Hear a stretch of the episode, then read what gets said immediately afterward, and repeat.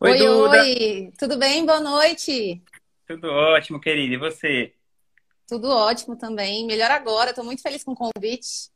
Ah, obrigado. Eu que estou feliz. Vi o seu vídeo, adorei, achei muito legal. Ai, que Muito, legal. muito bacana, assim, você tão jovem, ter conquistado tanta coisa já. Estamos na luta, né? Mas está dando certo, graças a Deus. Vou poder dividir um pouquinho com o pessoal aqui hoje, um pouquinho da minha experiência, que apesar de eu ser jovem, ter 25 anos, né? Comecei lá em 2018 e realmente, assim, minha vida deu uma, uma girada de Não, e 360, muito assim, mudou rápido. totalmente. É, foi muito rápido e mudou muito, assim, minha vida de 2018 anos, de 2018 para cá. E eu quero muito poder compartilhar isso com as pessoas, com o máximo de pessoas possível, né? Porque tem muita gente que ainda tem muita resistência com relação ao digital, né? Tem muita gente que ainda, na verdade, a maioria das pessoas já sabe que precisa usar, mas ainda não sabe se é para ela. Elas acham que todo mundo vai ter resultado, menos elas. Elas têm algumas crenças limitantes, né, que acabam impedindo de começar, enfim. E hoje a gente vai falar um pouquinho sobre isso, justamente para quem está assistindo a gente aqui agora, gente, e tiver isso na cabeça, se deve começar ou não, se está na hora, se ainda dá tempo, porque tem gente que acha que já era, mercado está saturado, não dá mais tempo de entrar. Aí a gente vai conversar hoje aqui para vocês poderem alinhar a cabeça de vocês com a gente aqui. Sim, eu acredito muito nisso, que a maioria das pessoas, é, a maioria do, do sucesso, da falta de sucesso que alguém tem, é, é muito mais uma questão mental e, e de estômago também, né? Porque no empreendedorismo você precisa, tem muito alto e baixo, né? Você- essa coisa de você estar comprometido, que eu percebi isso muito em você, assim, né? Você está comprometida em fazer o melhor que você pode, né? Dá pra ver como que você capricha nas suas produções, como que você busca fazer uma coisa legal, né? Aquele criativo que converte, batalha por ele. Eu, eu, eu vendo o seu vídeo, eu lembrei de uma história do, do Jimmy Carter, sabe? O cara que foi presidente dos Estados Unidos. Sim. Ele, ele era da Marinha, né? E aí ele tava subindo de cargo na Marinha e tal. E aí um, ele foi, ele ia ser almirante. Aí tipo, ele foi passar por uma entrevista. E aí, na hora da entrevista, ele começou a falar assim pro almirante: Não, porque eu já fiz isso, já fiz aquilo, já fiz aquilo. E aí o almirante falou: Beleza, tudo bem, você é fodão e tal, mas você dá o seu melhor sempre? E aí o cara falou: Putz, na verdade não. Ele falou: E por que não? E ele falou que essa pergunta do porquê não que fez com que acabasse que ele se tornasse presidente dos Estados Unidos. E eu percebo esse traço assim muito em você, né? De você é uma menina que está colocando o seu melhor e você está tendo resultados muito legais. Assim, eu, eu vi você também no podcast do, dos sócios, achei muito legal. Uhum. Ah, quem me falou de você a primeira vez foi a, Tari, a Thaís Eringer, uma amiga minha, que ela tem essa pegada meio nova era. Ela falou: Meu, essa menina é muito legal, segue ela, acompanha o conteúdo. E eu queria Ah, pedir para você, você contar, caso alguém não te conheça ainda aqui, para você contar um pouquinho da sua história, como que você veio parar no digital e como que funciona o seu modelo de negócios hoje. Tá, deixa eu explicar um pouquinho aqui, gente, para quem não conhece meu trabalho ainda, né? Eu comecei em 2018 no digital, então foi ali na metade de 2018. E na Uhum. época, eu estava no nono período da faculdade de Direito, indo para o décimo período, estava prestando a prova da OAB, né? Estava estudando para a OAB. E aí é, eu acabei percebendo que eu ia me formar logo, logo, e que ninguém sabia que eu era advogada, que eu queria ser advogada, né? A maioria das pessoas quando entram para um curso de direito, todo mundo presume que você quer concurso público, que você vai estudar para concurso. E daí, quando eu estava quase me formando, que eu estava estudando para a prova, eu parei para pensar, gente, não adianta nada eu passar nessa prova se as pessoas não souberem o que eu faço, se as pessoas não enxergarem competência no meu trabalho, se elas não enxergarem autoridade em mim, eu vou me formar. Eu não eu trabalhava num escritório na época, fazia um estágio, mas eu não sabia se eu seria contratada no escritório. Eu não sabia como que eu ia fazer para prospectar clientes, né, sendo uma jovem advogada. Não tenho ninguém na minha família que é advogado, então não tinha essa coisa da indicação. E estava começando do zero mesmo. E daí, é, um dia, conversando com uma colega minha é, no escritório, ela me falou assim: Poxa, por que, que a gente não combina de você fazer um post no meu Instagram? Ela é advogada, era advogada, né? Uhum. E ela falou: Ah, vamos combinar de você fazer um post no meu Instagram falando como que é uma vida de estagiária no escritório de advocacia? Falei, bom, vamos, né? Legal e tal. E daí a gente combinou.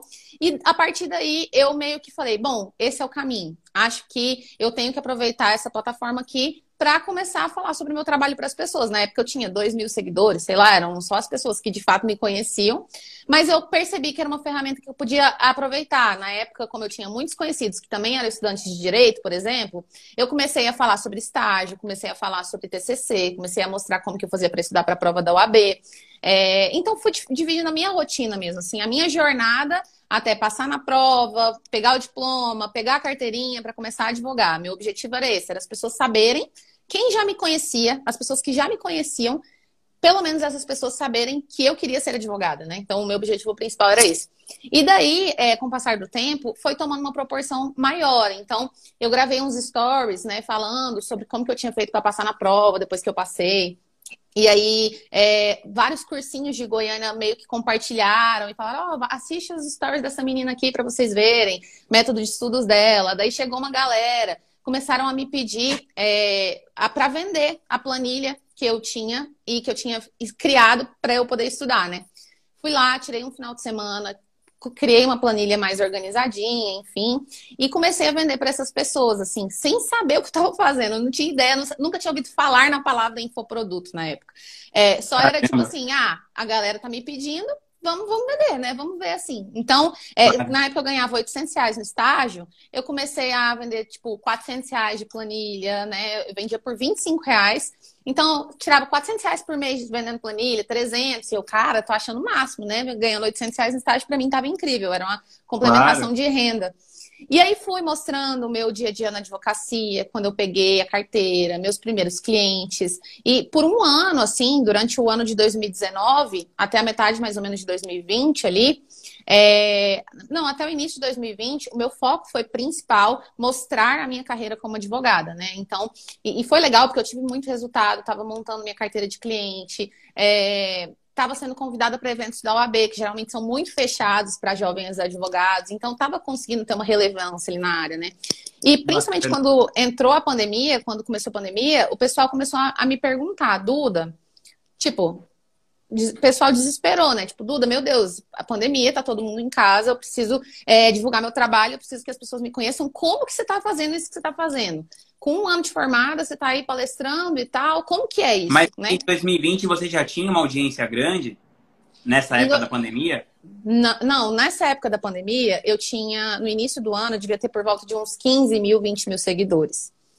E, assim, já tinha uma audiência considerável, né? Vamos colocar assim. Mas a maioria advogados e tudo mais, jovens advogados. E aí começaram a me perguntar sobre essa produção de conteúdo. Duda, como que você produz seu conteúdo? Na época era muita, até muita dúvida sobre como que eu editava minhas fotos. Enfim, coisas básicas, né? E aí, é, até que em abril, eu resolvi é, vender um produto que se chamava InstaRex na época, que eram assim, era um pack de filtros para as fotos e algumas aulas assim ensinando as pessoas a editarem mesmo, assim, era mais pro lado estético do Instagram, sabe? Criar é. stories mais chamativos, fotos, enfim. E aí nessa época, isso foi em abril do ano passado, gente, vai fazer, é, tem pouco mais de um ano, né? É, Nossa, o produto incrível. era 107 reais, esse, esse produto eu vendi por 107 reais. E na época, o Rodrigo, eu queria vender 20 mil reais. A minha, minha meta era vender, tipo, 200 vagas, porque eu queria reformar meu quarto com esse dinheiro. Falei, bom, vou reformar meu quarto, tô em home office e é tal. Um, quero reformar é um meu quarto. justo. É, falei, tá ótimo, né? E aí, quando eu vendi, eu vendi 700 vagas. Então, foi tipo assim, 70 mil reais na minha mão. De um dia pro outro, assim, né? Tipo, e aí eu falei assim, caramba, né? Comecei a fazer as contas. Falei, gente, quanto tempo que eu demoraria para ganhar esse dinheiro aqui no escritório que eu trabalho hoje, com um ano de formada? Então, eu comecei a perceber a magnitude que aquilo ali estava tomando. Eu falei, caramba, eu, não, eu, nunca imaginava que iria chegar a esse ponto, né? E, e aí eu caiu a minha ficha. Eu falei, bom, dá para eu aproveitar muito mais isso aqui. Então, no ano de 2020, até o final do ano passado, eu, eu conciliei é, a vida Duda advogada, da Duda advogada, com a vida da Duda empreendedora digital. E aí, até que no final do ano passado, eu resolvi abandonar a advocacia de, vez para me dedicar integralmente, a, integralmente ao meu trabalho, né, aqui nas redes sociais, com os meus cursos, treinamentos, mentorias, enfim. Mas foi um processo, né? Então, tem algumas pessoas até que falam assim, é porque parece rápido, né? Eu sei que, tipo assim, nossa, rápido, e, e realmente é um tempo, é um curto espaço de tempo. Mas eu vivi tão intensamente esse período que para mim parece que tem muito mais tempo. Tipo, quando é, eu falo quem, que faz um pra ano. Quem é no digital é diferente, né? O tempo, porque cinco anos parece 20, né? É, não, Tão intenso assim, que é. esse um ano parece que é muito mais tempo. Falei, Gente, um ano? Será que é isso mesmo? Tem hora que eu fico parando para pensar, será que eu não estou fazendo as contas erradas? Mas, é, então, como eu vivi esse processo muito intensamente, por exemplo, no ano passado, é, eu gravava a aula entre as 5 e as 8 da manhã, porque 8 e meia eu tinha que estar no escritório. Ficava no escritório até 8 e meia da noite. Se eu tivesse que marcar alguma reunião, era das 9 horas para frente. Então, eu vivi esse tempo, assim, de uma forma muito intensa. Então, por mais que pareça rápido, tipo, nossa, parece que foi milagre, mas não, ralei pra caramba para conseguir chegar nesse ponto. Foi um processo, mas que é um processo que, se fosse acontecer no offline, demoraria muito mais tempo, seria muito mais difícil de chegar no ponto que eu cheguei hoje, né? Então, para mim, a, a grande magia do digital é isso não é que é uma fórmula mágica, não é que acontece do dia para o outro, mas a potência, né? O, o que isso pode se tornar na sua vida, a, a escala que isso pode tornar, tornar tomar, né, é muito maior do que no offline. O offline é muito mais complicado, você precisa investir muito mais. Nesse curso que eu vendi 70 mil, né, lá no, no ano passado, o único investimento que eu fiz foi 70 reais numa landing page. Contratei uma plataforma para hospedar minha landing page. Fui eu mesma que fiz a landing page, mas eu só paguei para hospedar. Então, é, imagina, em qual lugar, é, do, em, qual tipo de negócio, no offline, se você for pensar, você investe 70 e volta 70 mil. Total. E quais foram, assim, quando você decidiu entrar no marketing, quais foram as suas referências? Por, por, por onde você o que, que te inspirou? Quem te inspirou, assim?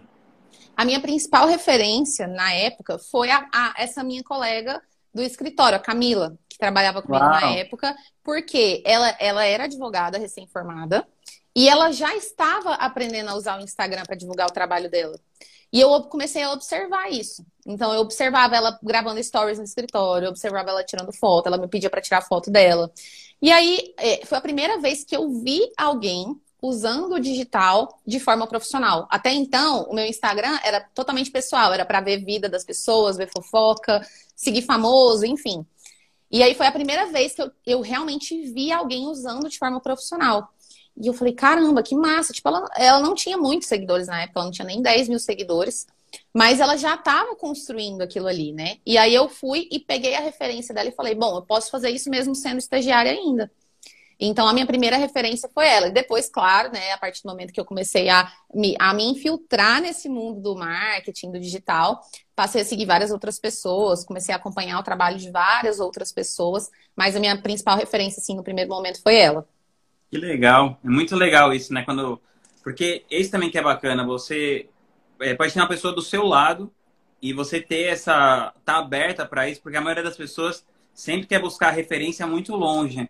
E às vezes uhum. tem alguém do seu lado ali que tem tudo que você precisa para te ajudar a dar aquele próximo passo.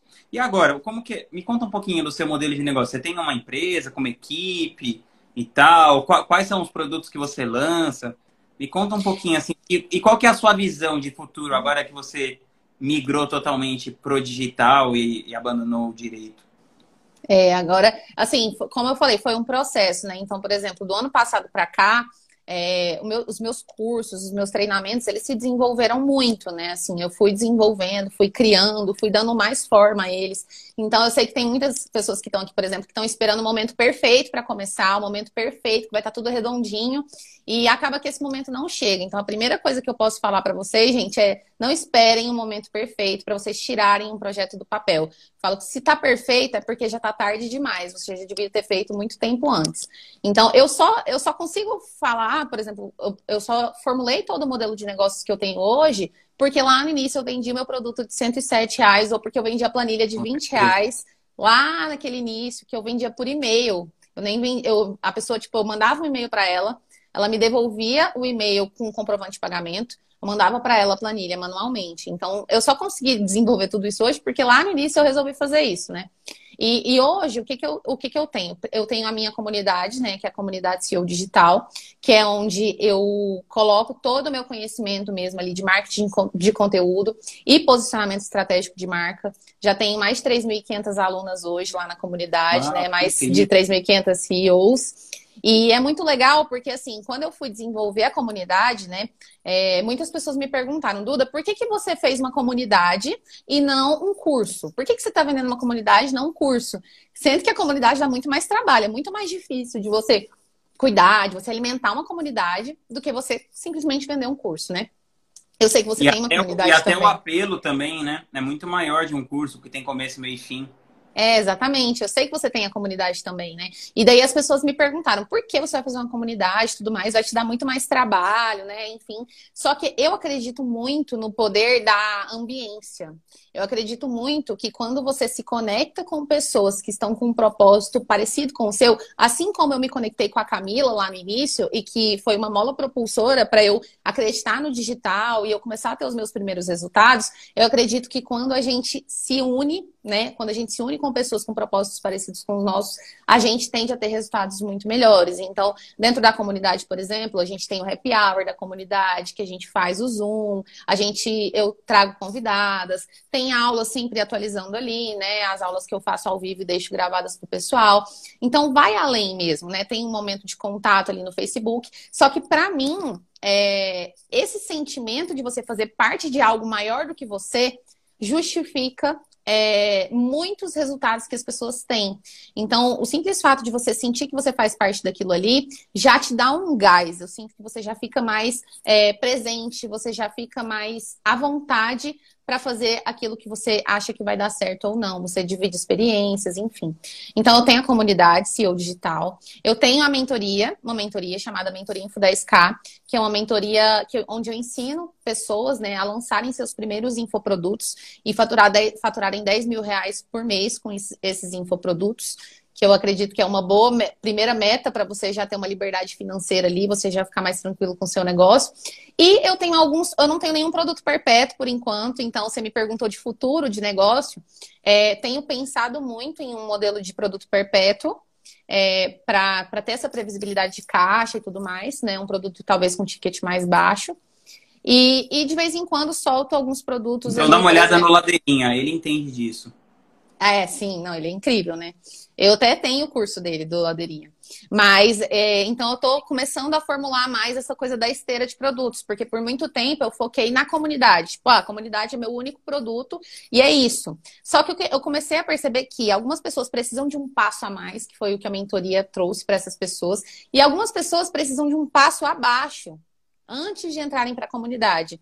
Então, agora, né, depois desse turbilhão que foi acontecendo assim na minha vida do último ano, tô parando para pensar nessa nessa formulação mesmo de uma esteira que vai fazer a pessoa sair de um lugar ir para outro e ir para outro, né? Produtos que se interligam. Duda, e eu, eu, acho assim, eu acho que o grande diferencial é essa coisa da, da, de uma parte mental mesmo, né? Uma determinação. Você acha que isso teve a ver com a sua educação? Você acha que foi uma coisa que você, é, dos seus pais, não sei, ou você acha que foi uma coisa que você foi desenvolvendo? Se uma pessoa que está ouvindo aqui a gente conversar e ela está com dificuldade de, de, dar, de fazer o que precisa ser feito, né? Porque todo mundo sabe, de certa maneira, o que precisa ser feito e a maior dificuldade é uhum. é fazer o que precisa ser feito. E isso que você contou, né? Você falou, pô, eu acordava às 5 da manhã, das 5 às 8 eu fazia isso, depois eu fazia minhas reuniões quando acabava. De onde você acha que você tirou esse, esse ímpeto de tanta execução? É, eu, é isso que eu ia falar, assim, é porque muita gente fica muito no universo das ideias, né? Tipo assim, estuda muito e acaba não, não colocando em prática. E eu sempre tive muito assim na minha cabeça que eu só iria aprender de fato quando eu executasse. Então, é, na verdade, é meio que eu tenho uma mentalidade meio de competição interna. Não é que eu tô, tipo, competindo com outra pessoa, mas quando eu olho para alguém e eu falo, essa pessoa conseguiu fazer isso, então eu falo, eu também consigo. Se, essa, se é possível para alguma outra pessoa, então também é possível para mim. Não é, não é um absurdo. Por exemplo, quando eu, quando eu resolvi lançar meu primeiro produto, aí eu, a gente ouviu falar em seis em sete.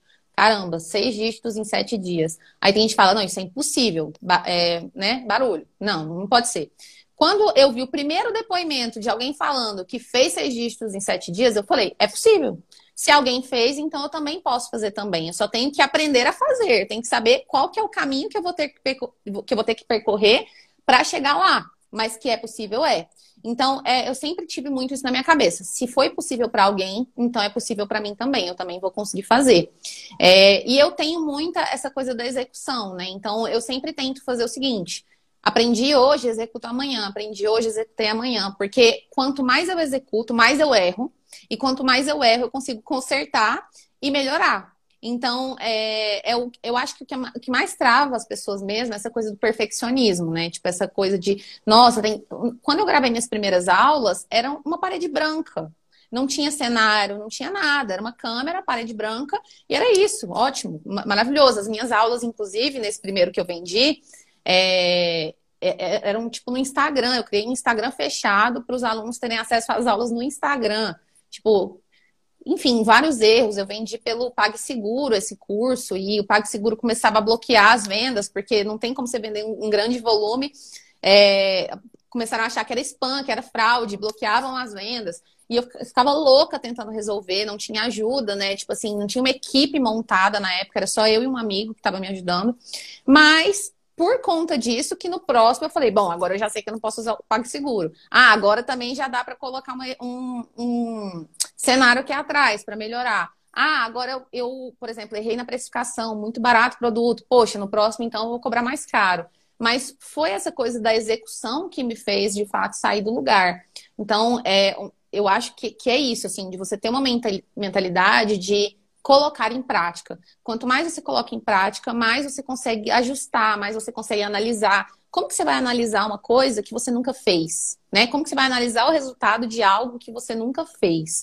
Então, eu, eu, sempre tive isso na minha cabeça, eu preciso testar. Eu até posso aprender com os erros dos outros, né? Quando eu vejo alguém que errou alguma coisa e fala para mim, ó, oh, não faça isso. Ok, eu posso até aprender com o erro dos outros, mas nada é mais forte do que eu fazer, é, eu seguir a minha intuição também, ver se a minha intuição tá certa, se ela tá errada, o que, que eu posso melhorar, o que, que eu posso implementar. Então, eu sempre tive muito essa mentalidade, assim, da, da prática mesmo, sabe? Pô, muito legal. E qual, qual a habilidade que você considera mais importante hoje, no, no nível que o seu negócio está hoje, e que você mais trabalha para você desenvolver? É, acho que é delegar, saber delegar. Eu sou muito centralizadora, então é, é um, é um defeito que eu tenho, mas que, assim, na verdade, por muito tempo eu tive que fazer muita coisa sozinha mesmo, né? E com o passar do tempo, quando as, as coisas foram crescendo, eu tive essa dificuldade de delegar. Eu queria fazer tudo sozinha. Então, eu queria fazer as minhas artes dos posts, eu queria é, mandar os meus e-mails, eu queria fazer tudo. E aí, com o passar do tempo, eu fui aprendendo a delegar. Então, no momento que eu estou hoje, né, no, no momento que eu tenho, no modelo de negócio que eu tenho hoje, com 4 mil alunos, com toda uma estrutura, um faturamento maior, é, eu acredito que a principal é, habilidade que eu tenho que ter é de delegar e de é, lidar com pessoas, né? Lidar com as pessoas que eu estou delegando ali. Então, treinar pessoas, escolher as pessoas certas para estarem nos lugares certos, saber dialogar, porque como eu falei para você, eu sou muito, como eu sou muito centralizadora, eu sou meio autossuficiente, sabe? Assim, é, inclusive é uma, uma, coisa assim que até é, dá briga de família, porque como as Eita. coisas mudaram muito rápido para mim, tipo as coisas foram acontecendo muito rápido. Imagina, meu pai, minha mãe não entenderam nada, né? Tipo, o que, que tá Eles acham que você tá, você tá vendendo droga. é. Basicamente isso, tá, tá, tá, vendendo droga, só pode, né? Então, como as coisas foram acontecendo muito rápido, e eu não sou muito de falar, eu, eu tipo, tomo decisões por mim mesma e tal, sou muito autossuficiente.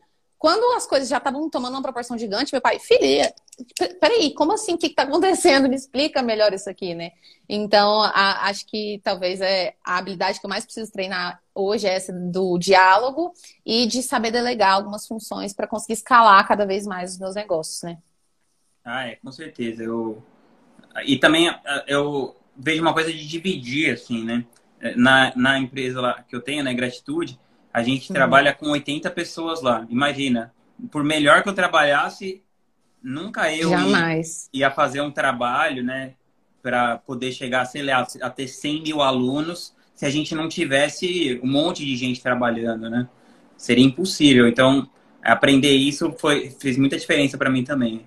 E outra coisa, né? Porque às vezes a, a, pessoa que você vai contratar vai fazer melhor do que você. Então, Com tipo, certeza. eu era péssima para fazer arte e eu insistia que eu tinha que fazer minhas artes. Quando eu deleguei, eu falei, gente do céu, meu Instagram ficou muito mais profissional, as minhas artes ficaram muito mais profissionais. Eu passei a conseguir produzir conteúdo em mais é, quantidade, porque é, eu tinha demorava muito tempo para fazer as artes, usava o Canva, demorava muito.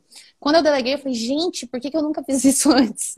Por que, que eu não passei isso para frente antes? Então, a pessoa sabe fazer melhor do que você, né? Por que não?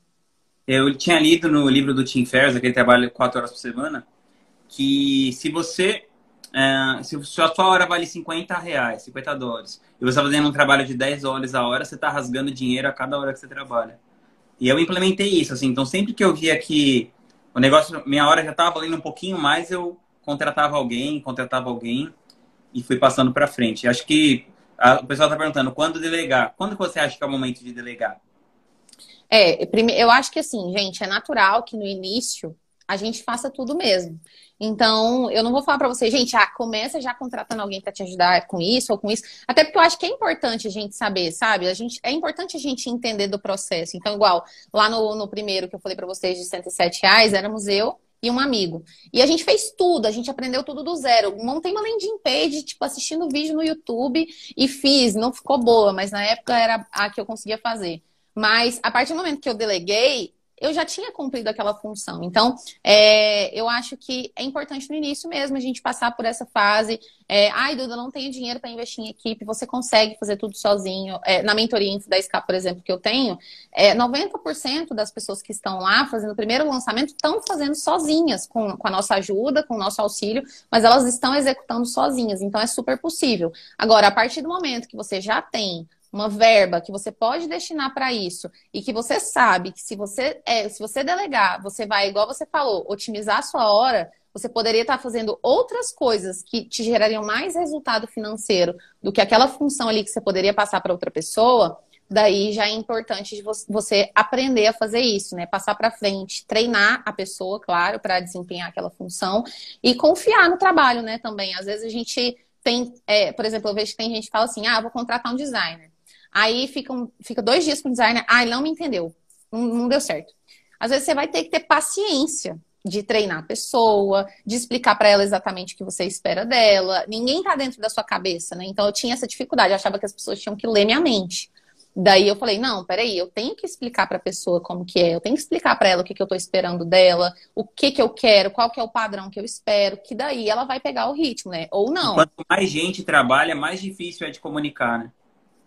É. Porque tá só você e um amigo, é tudo mais fácil. Tudo só tem vocês dois. Aí quando tem 10 já fica bem mais difícil. Quando tem 30 mais, conforme aumentando, vai ficando cada vez um desafio maior, assim. É, eu, cada eu, vez mais. Eu li também o, o Jorge Paulo Lema, que eu gosto muito dessa ideia, que ele fala assim: o meu trabalho é procurar gente melhor que eu para fazer tudo que a minha empresa precisa. Então eu... eu falo que o meu sonho, gente, meu sonho assim, de vida, sonho de princesa, era poder contratar um robô, um sósia meu para gravar anúncio. que eu odeio gravar anúncio. Gente, o meu sonho é poder contratar alguém para gravar meus anúncios para mim. ah, mas pô, é, é, é possível sim. É assim, é, não, a única coisa não em vídeo, né? Mas em, com foto, com design, é. tem muito. Você tem sócios no seu negócio? Sim, tenho sócios. Tenho a, uma uma agência que trabalha comigo, né? Então a gente trabalha em, em parceria. E daí foi até uma coisa que você me perguntou, né? De futuro de negócios, do que, que eu penso. É, eu penso muito em cada vez mais procurar soluções que eu possa apresentar para as pessoas. Então, não fazer, não, não focar somente no conteúdo, mas pensar em soluções que eu posso trazer para as pessoas. Então, por exemplo, quando eu, eu estou lá dentro de uma agência, eu tenho pessoas trabalhando para mim e eu percebo, cara, Imagina, eu sou advogada, né? Então, é, no, no, mundo do direito tem muito software, por exemplo, para você é, organizar processos, né? Você planejar prazos para a equipe poder se falar tudo ali. E eu falo, cara, imagina se tivesse um software para a gente poder organizar isso aqui. E daí eu já começo a pensar, nossa, seria uma solução incrível, seria muito bom para outras agências. E daí eu já começo a pensar em coisas que podem vir para o futuro para ajudar outras pessoas, não somente a minha equipe. Então, sim, eu tenho os sócios que trabalham comigo e que me ajudaram a, a construir tudo isso. Pô, que bacana. Olha só, celebridades na área. Cris Franklin tá aqui. Ah, um maravilhoso. A Cris é demais. Duda, tem algum livro que você leu que teve um grande impacto assim na sua maneira de pensar? Se sim, qual que você poderia citar? É... Bom, é, assim, eu sou uma pessoa. Vou, vou, falar primeiro um livro que não tem nada a ver com marketing, mas que é porque é um livro que me impactou muito, assim. Então, né, eu acho que vale falar que é o livro As Cinco Linguagens do Amor. Então, o, ah, esse livro.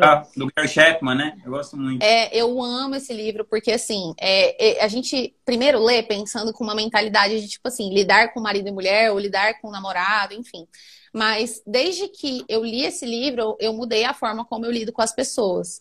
Então, é, eu falo muito que rede social é muito mais sobre pessoas do que sobre algoritmo, sabe? Assim, você saber é, se comunicar com as pessoas, você sabe ter tato para falar com as pessoas, para se comunicar, ter uma postura de líder, postura de autoridade, ter carisma para o seu público. Eu acho que isso conta muito mais do que você entender que você tem que fazer uma sequência de enquetes nos stories para aumentar a visualização que é isso que vai te ajudar a perpetuar a sua mensagem, né? Então, esse livro, é, por mais que seja primeiramente direcionado para essa coisa de marido e mulher, ou namorados, enfim, é, me, me fez entender como que eu posso conversar com as pessoas, como que eu posso lidar com as pessoas e, e, o quanto isso faz a diferença, né? Então, por exemplo, tem directs que eu vou responder que pela forma que a pessoa falou comigo, eu vou responder de uma forma, eu vou responder de outra. Tem pessoas que eu sei que eu vou responder em áudio, ela vai achar incrível, e pessoas que eu vou responder em áudio, ela vai falar, ai, que saco, me mandou áudio, ou que eu vou mandar uma foto. Então, tem pessoas, por exemplo, que, que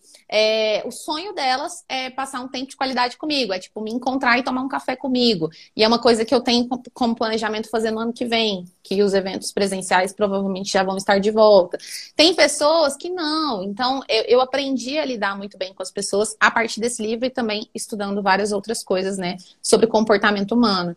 E um livro que mudou muito também a minha mentalidade, assim, que é um pouco mais relacionado com marketing, é o Comece pelo Porquê. Então, é que também tem muito a ver com isso, né? De você, tipo, não focar tanto no que você vende. Né?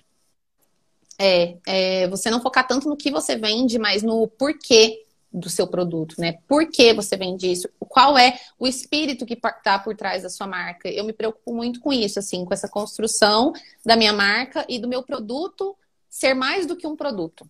Né? Eu acho que as pessoas estão muito focadas nessa coisa do, por exemplo, do mercado saturado. Duda, como que eu vou diferenciar a minha marca?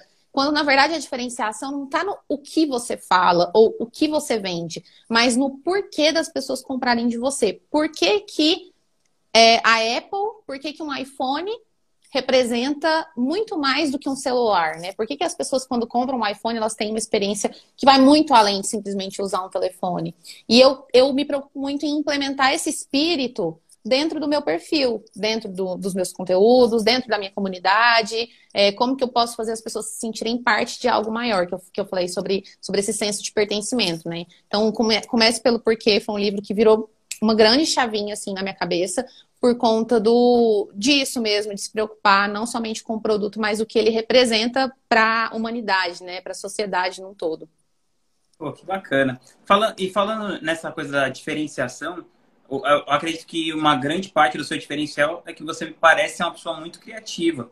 Queria que você contasse um pouquinho como é o seu, o seu processo criativo para a sua criação de conteúdo.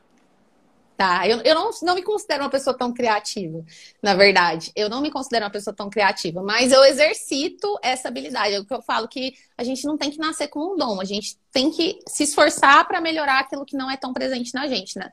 Então, eu, sou, é. eu, não sou uma pessoa criativa naturalmente falando, assim, não sou aquela pessoa que tem mil e uma ideias. Mas como que é meu processo de criação de conteúdo, vamos dizer assim, né?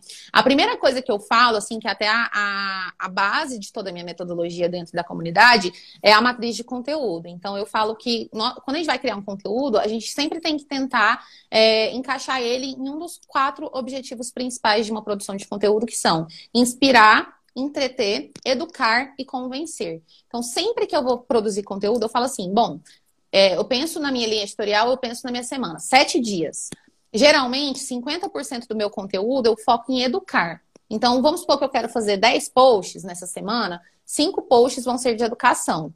Os outros cinco, é, geralmente, eles são entre entretenimento e inspiração, a não ser que eu esteja numa semana de venda, uma semana de carrinho aberto, que daí eu vou convencer, né? Eu vou voltar mais para a parte da venda, enfim. Mas geralmente, numa semana normal, 10 posts, pô, cinco de educação, três de inspiração e dois de entretenimento. Então, a primeira coisa que eu faço é isso, é dividir é, de acordo com os objetivos de cada postagem.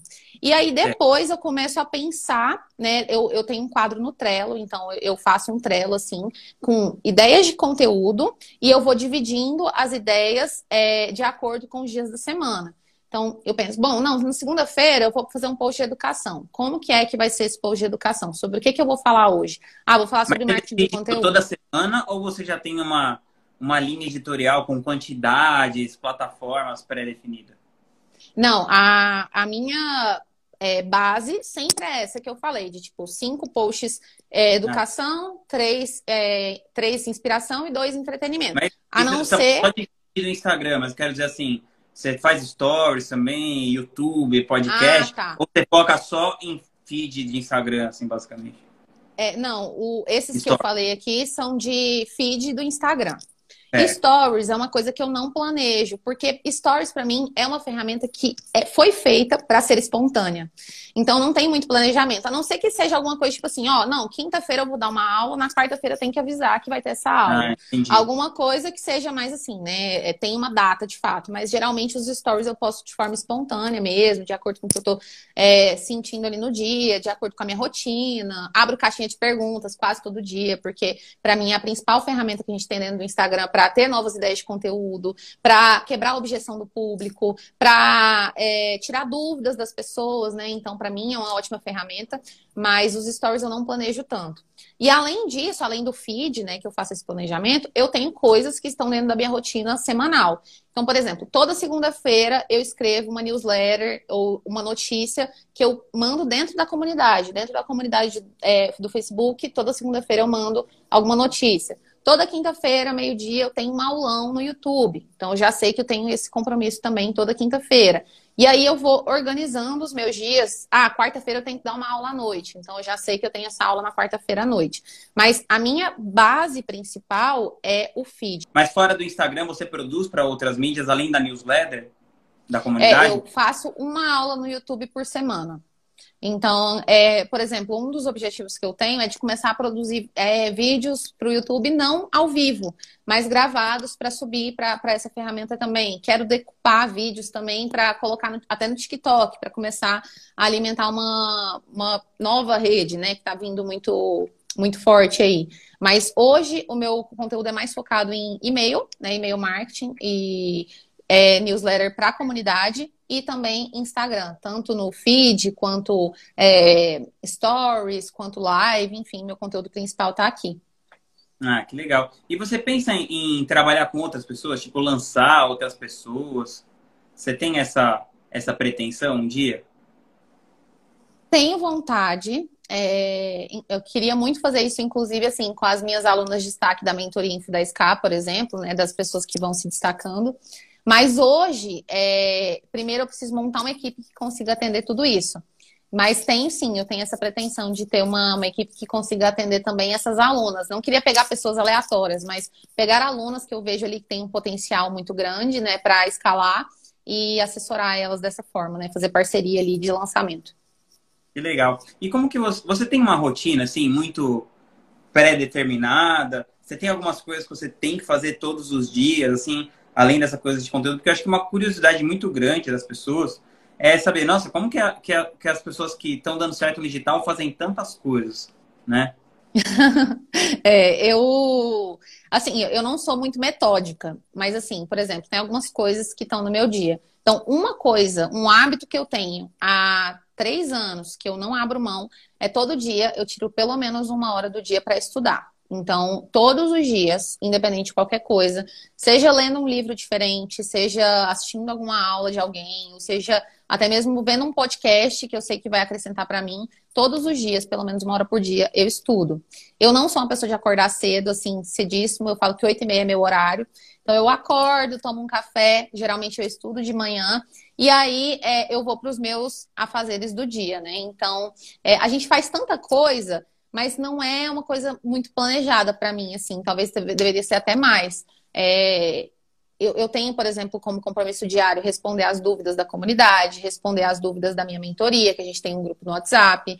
É, eu todos os dias tento tirar um tempo para fazer pelo menos dois, três posts novos, para sempre manter o meu banco de ideias é, alimentado. Eu sempre tiro pelo menos dois dias por semana para poder é, gravar aulas, novas aulas, né, para atualizar conteúdo, seja para aula bônus de alguma pessoa que tenha me convidado, ou seja para fazer uma live igual a gente está fazendo aqui. Geralmente a quarta e quinta são os dias que eu tiro para isso. Então, é, eu não tenho um planejamento diário mas na minha semana eu sei em quais dias que eu vou fazer cada tipo de coisa, né? Tipo, segunda-feira, qual que é a minha estrutura principal do dia e se eu precisar encaixar algum tipo de é, compromisso que não estava ali, eu encaixo. Mas eu tenho uma estrutura semanal, assim, não tanto uma, uma coisa diária, de todos os dias. Certo. E, e uma coisa que acontece muito é que as pessoas que trabalham com internet acabam ficando um pouco mais viciadas do que as outras no celular. Como que você lida com isso? Assim, você consome muito conteúdo no Instagram? Você acha que é, o celular ocupa um lugar saudável assim na sua vida ou você acaba usando mais do que você gostaria? Eu acabo usando mais do que eu gostaria, mas é, eu tenho diminuído isso, porque é isso que você falou, né? Como a gente. O que, que, é a grande, a grande questão do digital é o digital não tem fim. Então, não é igual quando você é CLT, que você entra às 8, sai às 18, depois é só no outro dia. Qualquer hora que você entrar no Instagram, vai ter um story novo para você assistir, vai ter um direct para responder, vai ter um comentário para você ler. Então, não para. E se a gente não souber colocar um limite nisso aqui, a gente vive em função do nosso celular. Então, no início, era assim, era, era um problema que eu tinha mesmo de lidar, de não conseguir ficar longe e de ficar ansiosa quando eu não estava com o celular, é, de não conseguir passar uma hora assistindo um filme sem olhar no celular. E daí eu, eu tenho mudado muito esse hábito justamente por causa disso que você falou, acaba se tornando uma coisa muito é, corrosiva. E eu acredito muito que quanto mais a gente consome, menos a gente consegue ser criativo. Então, eu sigo várias pessoas que falam sobre marketing de conteúdo também, né? Pessoas que são concorrentes, mas na verdade para mim são parceiros, assim, que eu não tenho muito essa coisa da concorrência. Mas é, eu sigo várias pessoas que são do mesmo segmento que eu. Se uhum. eu passo o dia inteiro consumindo o conteúdo dessas pessoas, eu começo a pensar que, nossa, não posso fazer post sobre tal coisa porque fulano falou sobre isso ontem. Ah, nossa, se eu falar vai parecer que eu tô, é, que eu tô copiando fulana. Ah, não, esse assunto aqui já está saturado. Então, quanto mais a gente consome, menos criativa a gente fica, porque a gente começa a achar que tá todo mundo falando sobre o mesmo assunto, que, ah, não adianta eu falar sobre isso, porque mais pessoas já falaram. Então, eu tento colocar esse limite, né? De tipo, ó, quando eu estou trabalhando, não ficar mexendo o tempo inteiro no celular. Eu tento colocar blocos dentro do meu dia, por exemplo. Ah, é de manhã. Eu tiro 30 minutos é, da minha parte da manhã para responder direct, para postar a caixinha de perguntas e depois eu desligo o celular. Fico uma hora com o celular longe, fazendo o que eu preciso fazer. Daí depois eu pego, fico mais 15 minutos, coloco mais duas respostas ali, é, respondo o que eu preciso responder e de novo, tento ficar mais uma hora. Porque se a gente ficar olhando no celular, tentando fazer o que a gente precisa fazer, não rende. Incrível. Para mim, sabe quando funciona melhor? Eu comprei essa caixinha aqui, aí eu desligo o celular, coloco ele dentro da caixinha, fecho ele, porque aí você cria um passo a mais para você mexer no celular, sabe? Porque o problema. É, não, e... Acho que é, é, que é muito conveniente, né? Você pega o celular toda hora, é automático. É. Automático. Às vezes você nem repara. Você tá ali, pega o celular, quando você vê, você já tá, passou 20 minutos ali no, no TikTok vendo o vídeo. Então, se você não, não se policiar, é, esses dias eu saí para jantar com o meu namorado e eu virei para ele e falei assim: ó, peguei o celular, o meu celular e o dele, coloquei o celular assim. Pois eu falei isso, passou 10, passaram 10 minutos. É, a menina chegou com. É, serviu a gente, né? A, a garçonete serviu a gente. Automaticamente eu peguei o celular para tirar uma foto. Tipo, aí na hora eu olhei assim, aí ele olhou assim para mim. Aí eu, gente, é, é, foi automático, não foi coisa que eu parei para pensar. Então, se a gente não, não, tomar cuidado com isso, acaba tomando. É, tomando a nossa vida mesmo, né? A gente acaba vivendo em função. Sim. Ó, eu queria te perguntar, quais são os seus valores pessoais mais valiosos? Valores pessoais mais valiosos? Nossa, é difícil falar isso sobre a gente mesmo, né? Mas eu, eu acho que, assim, é... eu, eu, tento, eu, eu tento vou, vou, falar assim, da Duda com a minha audiência, da Duda com as pessoas que me seguem eu tento construir uma relação muito horizontal com as pessoas, porque é, eu, eu não, não me enxergo num degrau de superioridade diante de quem me segue, de quem, diante de quem não teve os mesmos resultados que eu consegui ter ainda. Porque eu já estive no mesmo lugar, né? Eu já estive nesse ponto. Então, é, eu acho que talvez seja a empatia de lidar com pessoas, de saber lidar com pessoas, é uma coisa que eu, eu vejo talvez como um diferencial que eu tenho na hora de é, lidar com seguidores, né? Porque às vezes é, eu vejo que muitas pessoas acabam é, exagerando um pouco nessa questão, começam a tratar mal, começam a ignorar. E eu dou muito, muita, eu dou muita atenção e valorizo muito cada pessoa que vem falar comigo, cada pessoa que me manda um direct, cada pessoa que me manda é, uma mensagem, enfim, porque eu já estive naquele ponto. Então, às vezes eu recebo mensagens muito repetitivas. Ai, Duda, eu não consigo, né? Eu não sei o que está acontecendo. Ah, eu, eu já postei, postei e não tenho resultado. E eu recebo isso todos os dias, 50 directs por dia falando a mesma coisa. Mas eu entendo o sentimento. Eu entendo esse sentimento, porque eu também já senti isso. Então, o que eu tento é, é ser muito empática, assim, com as pessoas. Eu entendo que, onde elas estão e eu sei o que elas precisam fazer para chegar lá. Só que às vezes a gente foca muito em coisas que são muito, como é que eu posso dizer? Ah, constância. Ah, tem que postar todo dia. Beleza. Só que postar todo dia sem estratégia não vai te, não vai te é, levar para o próximo nível. Mas no final das contas eu não vendo. Ninguém compra de mim. Por que, que ninguém está comprando? Porque talvez você não tenha postura de vendedor, você não tem postura de autoridade. Você, é, eu falo que a gente não pode ser só amiguinha da nossa audiência, a gente tem que é, passar essa postura de mentor. Então, eu entendo o que falta para essas pessoas, essa coisa da postura, do carisma, da estratégia, e eu tento ser empático no sentido de, poxa, todo mundo consegue fazer isso e, e eu posso ajudar essas pessoas a chegarem lá, né? Poxa, que bacana. Duda, eu queria te agradecer muito por você ter topado o convite aqui. Espero que todo mundo que participou aqui, que está ouvindo esse podcast, essa live, tenha tirado valor, assim como eu tirei aprendendo com você aqui e vou fazer isso tudo para aplicar na minha vida no que você dividiu. Tá bom? Ah, muito obrigada pelo convite, fiquei muito feliz. Admiro muito seu trabalho há muito tempo, viu? Então, para mim foi uma honra estar aqui. E, gente, muito obrigada por terem acompanhado. Qualquer dúvida, quem precisar falar comigo, vocês podem me chamar no direct, que eu faço questão de responder todo mundo. E, Rodrigo, que precisar de mim também, estamos aí para isso, viu? Muito tá, obrigada. Um beijo, até mais. Tchau, tchau. Tchau, tchau. Boa noite.